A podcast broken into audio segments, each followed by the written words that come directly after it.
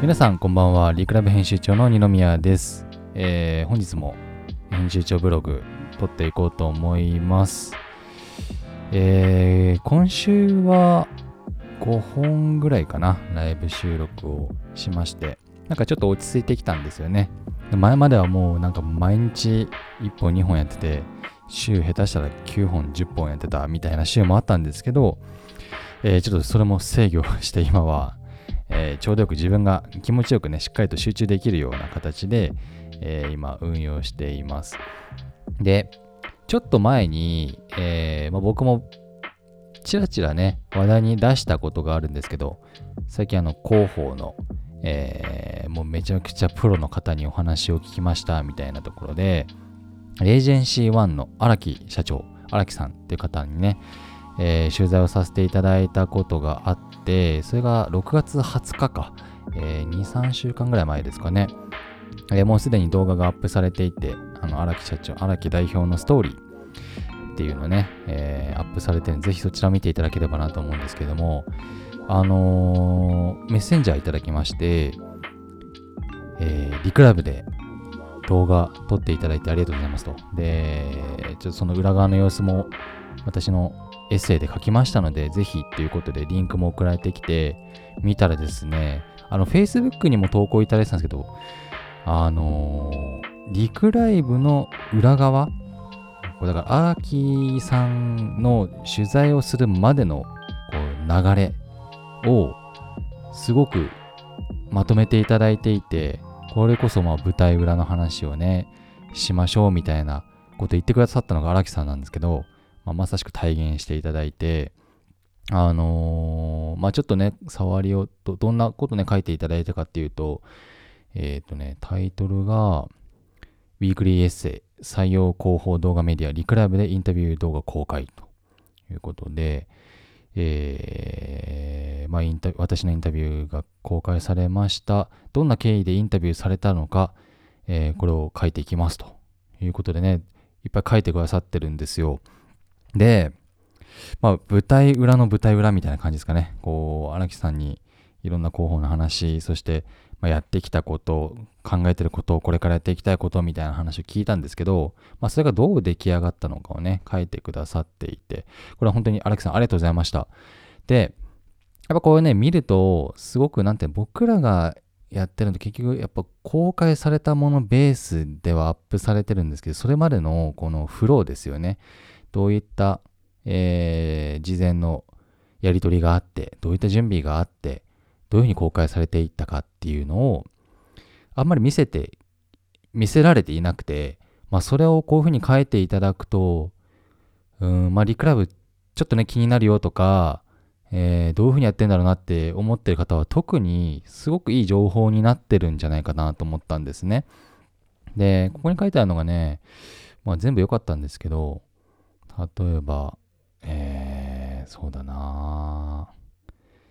えー、まあ全部書いてますよ。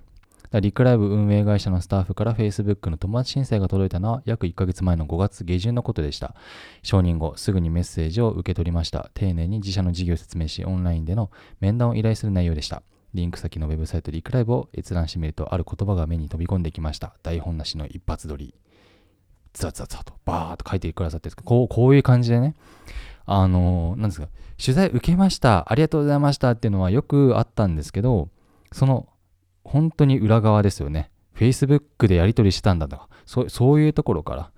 えー書いてくださっていて、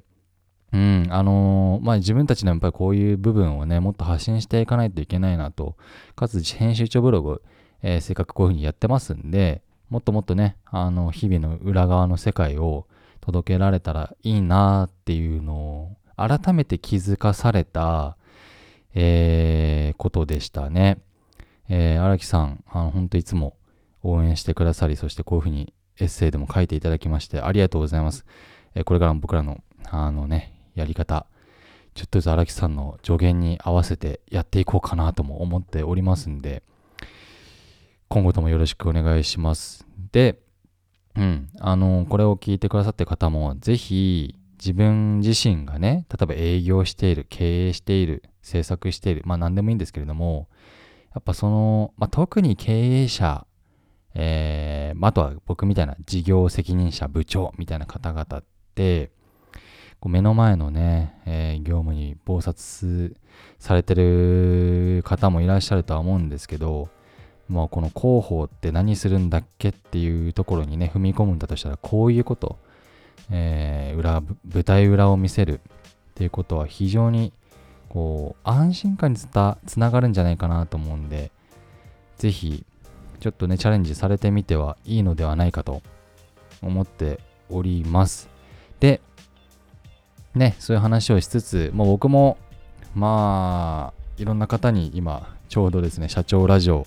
やりましょうよみたいな話をお声掛けさせていただいて、もう4社一緒にやることになって、もう2社はね、動いてるんですけど、明日かな？来週か。来週ね、3社目の収録がスタートして、えー、4社目は来月末ぐらいからスタートみたいなとこなんですけど、やっぱね、社長しか話せない話あるんですよ。えー、ぜひね、いっぱい舞台裏を話してほしいなとやっぱ社長だからこそいろんな視野で考えてること、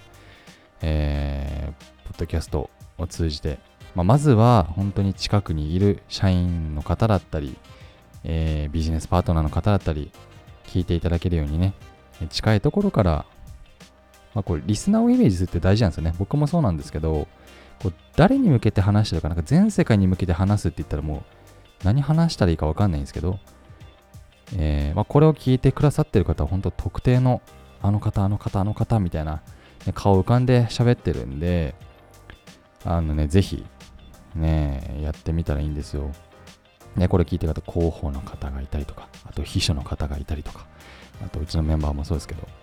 舞台裏、なるべく出していきましょうという話でした。あの前回、前前前回っていうか結構前か、えー、舞台裏を見せるべきみたいなそう裏を見せることの大事さに気づいた話かでも話しましたけどねちょっとそんな内容で今日もお話ししてます。パート2みたいな感じでしたけどね。えー、ということで編集長ブログ、えー、またまた引き続きやっていこうと思ってますんで、えー、次回もどうぞ聞いてください。では今日もお疲れ様でございました。おやすみなさい。